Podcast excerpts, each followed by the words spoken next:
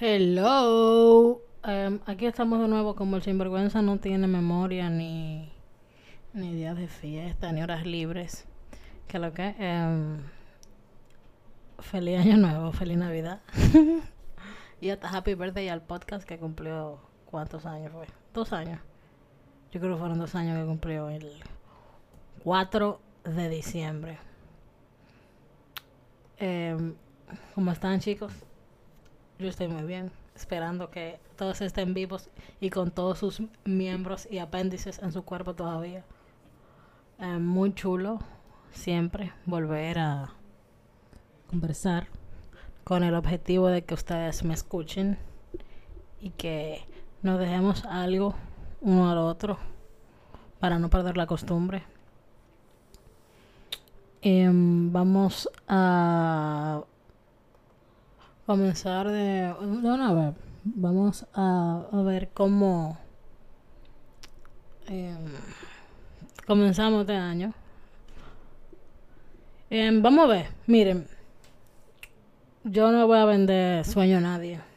Yo tengo mucho trabajo, yo estoy súper complicada, pero yo voy a hacer todo lo que esté en mis manos por sacarle un tiempo a este proyecto que es mi proyecto y es proyecto de ustedes también y que nos gusta a ambas partes. A mí me gusta hacerlo y a ustedes les gusta escucharme.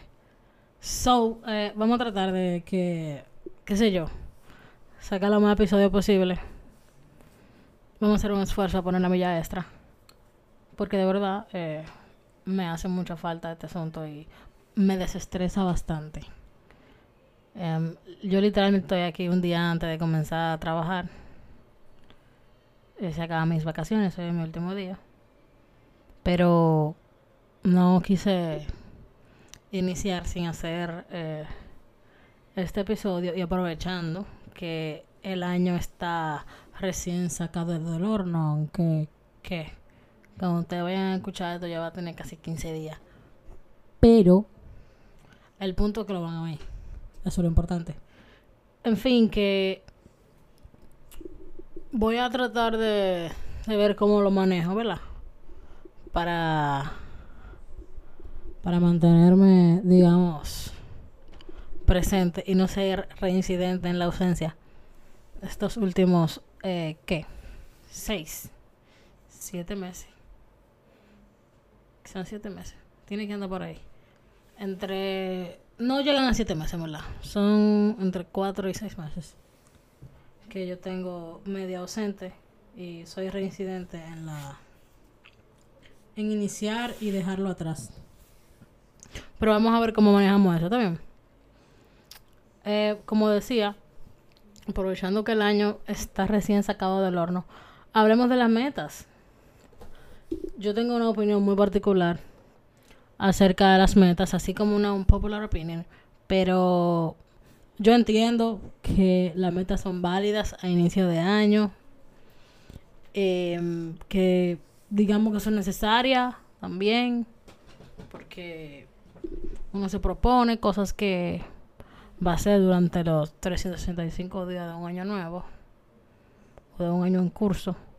Y es válido que uno quiera hacer cosas, eso habla del crecimiento, de la persistencia, del desarrollo de uno como persona. Y eso es totalmente válido, bueno y necesario. Ahora, eh, yo particularmente no me no soy de estas personas que hace una lista de 10 cosas para hacer este año o 10 metas que voy a cumplir, 10 propósitos. A mí no me llama la atención eso. Yo prefiero decir que quiero hacer eh, una o dos cosas particulares y ver qué me trae el año, qué me depara el año, ver, o sea, como que cruzar ese puente cuando yo llegue a él. Porque, ¿qué pasa? Solemos, eh, en primer lugar, hacernos metas eh, a largo plazo.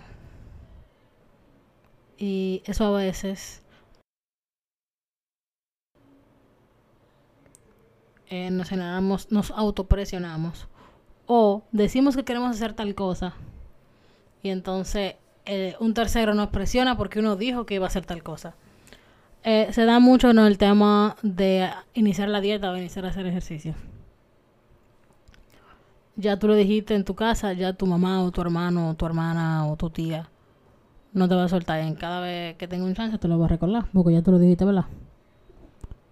Eh, ah, que yo voy a bajar 50 libras. Ponte una meta a largo plazo que sea Tú no vas a bajar 50 libras de febrero a mayo. A menos que te hagas una lipo. ¿No entiendes? Lo que tú subiste en un año completo o en ocho años, no lo va a bajar en cuatro meses, en cinco meses. Entonces, lo que yo digo es que hay que ser un poco más aterrizado y ser un poco más realista podemos em, hacer metas cortas, sostenibles y que no nos eh, perjudiquen al final. Ah, 10 libras. Está bien, ¿en qué tiempo? Porque es impresión a todo esto. 10 libras en marzo yo tengo que tener 10 libras menos. Puede que tú lo logres antes. Y eso es bueno porque lograrlo antes te va a motivar a continuar. Eso es como un reforzador positivo. Entonces, es un poco más sostenible. Desde mi punto de vista, recuerden que toda esta vaina es eh, de acuerdo a mi punto de vista. Tú no tienes que estar de acuerdo. Pero, ya que me estás escuchando, mira a ver cómo te va con lo que tú piensas y así crezcamos todos. Y si tú tienes algo que decirme eh, respecto a eso, al respecto de eso, a eso, eh, escríbeme y lo hablamos. Yo estoy abierta a todo eso, ustedes todos lo saben. A mí me gusta em, hablar, compartir ideas. Yo soy de la persona que entiende que mientras más tú escuches eh, lo que las demás personas tienen que decir, em, más tú aprendes tú puedes o el otro puede cambiar el modo de pensamiento o pueden aprender cosas nuevas. En fin, que sí, en efecto, para por un tema de salud mental que ahora tanto nos hostiga y tanto nos perturba, es importante que sepamos elegir eh, las metas y objetivos, el tiempo, em, la frecuencia y todo ese tipo de cosas para que no nos salga como dicen el tiro por la culata por el tema de la vida que uno lleva, la vida, el mundo, los días, los años van muy rápido. Y uno vive en una como en modo como no en modo avión, ¿cómo que se dice? En piloto automático. Uno vive en piloto, en piloto automático, que es la verdad. O sea, no todo el mundo tiene la capacidad, por ejemplo, de separar la vida personal cuando está en el trabajo el trabajo cuando está en su casa o deja de pensar en el trabajo cuando está tomándose una cerveza con una pana. Hay gente que piensa en el trabajo incluso cuando está haciendo el amor. Y entonces eso es un tema. Y es cuesta arriba. Es cuesta arriba. Y uno vive en tanta... La cotidianidad, perdón, tiene a las personas, nos tiene a las personas tan arropados que uno deja de vivir en cierta forma. A trabajar y vive para mantener su casa, lo que la mantienen y viven para los hijos y viven para la pareja. ¿Y tú para cuándo? Y probablemente tú dirás, ¿y qué tiene que ver eso con las metas? Tiene que ver desde el punto en el que yo lo veo, porque resulta y viene a ser que todas las cosas que uno se propone para hacer en un año y no las hace, o llega agosto y tú no has hecho ni la primera tres de las 10 que te pusiste, ahí sale un sentimiento de frustración, tú te puedes sentir derrotado, tú puedes sentirte de muchas formas. Y esa frustración que tú adquieres, lo que te vaya a desmotivar. Te va a desmotivar y tú vas a sentir que tú eres un inútil. Ojalá existieran más personas que no le pusieran tanto caso a ese tipo de cosas, porque al fin y al cabo somos humanos, pero no es la norma. A veces, aunque usted no lo diga, usted se siente un inútil, usted se siente que habló baba porque quería hacer tal cosa y no la hizo. Y se falló a usted mismo. Y no obstante a eso, las personas que están a tu alrededor no te apoyan. En el sentido de apoyarte de manera asertiva. Porque la persona entiende que te está apoyando cuando te está eh, reclamando o te está em, reprendiendo porque tú no hiciste lo que dijiste. Entonces, eso se pone cuesta arriba porque realmente no es el apoyo que tú precisas, tú precisas otro apoyo, otro tipo de apoyo que realmente puede servirte un poco más y ese es uno de ellos. Y como dije ahorita, es muy distinto cuando tú te, pones, te propones una meta. Eh, ¿Qué sé yo? Tú te vas a inscribir al gimnasio. Pero tú trabajas mucho y es complicado que tú puedas ir todos los días. Con que tú vayas tres veces a la semana también. Y tú no te tienes que sentir culpable por eso. Tú lo estás haciendo. Ahora, forzarte a llevar una rutina con la que tú no puedes, que al final va a terminar agotándote y tú no vas a, poder, no vas a poder tener la fuerza o la resistencia o la energía necesaria para continuar la meta, la vas a terminar dejando más pronto de lo que tú crees, te vas a desmotivar, te vas a cansar no vas a dar abasto. Y eso va a hacer que tú salgas de ahí más rápido. No lo vas a cumplir. Y al final te vas a decepcionar. No te vas a sentir bien porque querías y no podías. Y el de afuera te va a dar el latigazo. Por eso, ojo, yo menciono tanto el de afuera y a los terceros, porque es que los terceros están, hablan y uno lamentablemente coge la presión. No es lo idóneo, pero uno coge la presión. Yo entiendo que si, esa es una meta que deberíamos tener todo para este año y todos los años y hacerlo nuestro manta, no coger la presión a gente, porque nadie está en sus zapatos. El que está en sus zapatos es usted y usted que sabe cómo está llevando las cosas, cómo las va a llevar y cómo se siente. Y ese es el asunto. Y pues nada, em, vamos a dejarlo hasta aquí. Em, nos vamos a ver muy pronto, si Dios y mi tiempo lo permiten. Eh, siempre es bueno, como dije al inicio, eh, conversar aquí con ustedes, que ustedes me escuchen.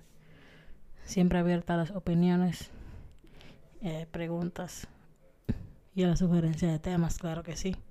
Y genuinamente esperando que este año nuevo que literalmente inicia venga cargado de muchas cosas buenas Em, cosas importantes, cosas que le hagan crecer, les hagan crecer, claro que sí, tanto a nivel personal como espiritual, laboral, económico, muy importante.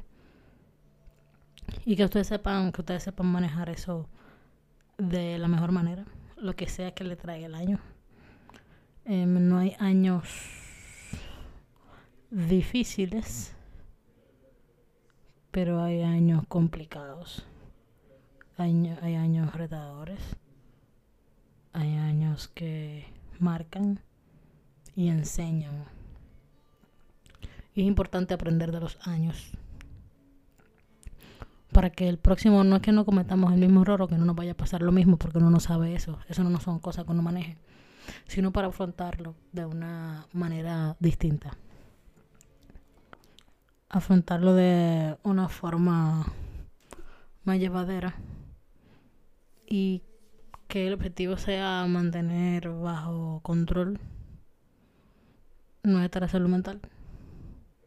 Que eso es exageradamente importante. Cuidemos nuestra salud mental. Eh, invirtamos en ella, trabajemos en ella. Y suelten a la gente, amigos, que me escuchan. Suelten a la gente y mal que no les suma. Quédese con el que vale la pena según su criterio, confíe en su criterio. El que no, que ruede durísimo. Que ruede durísimo. Que en la situación actual no está para estar brigando con gente que porta cédula. Esa es la verdad. Eh, ustedes lo saben y siempre se lo digo. La gente feliz no jode. Es cuanto. No se salgan de ahí desglosen esa, esa frase que, que se ha vuelto mi mantra. Desglósela, aplíquela y se acordará de mí. Aplíquela en su familia, en el trabajo, en su círculo y sea sabio, que es de sabios saber cuándo callar cuándo opinar, cuándo irse. Es de sabios. No, no le coja presión, vuelvo y digo, a la gente que el horno no está para galléticas, como dicen por ahí. Y nada, ahora sí me despido, dejándoles mi cariño como siempre. Eh, que tengan un buen fin de semana. Porque como esto sale el viernes, que tengan un buen fin de semana. Y una bonita semana también. Les quiero mucho y pórtense bien. Vuelvan y, vuelvan y repítanlo. Recuerden que la gente feliz no jode. Nos escuchamos en la próxima, chicos. Bye bye. Un beso.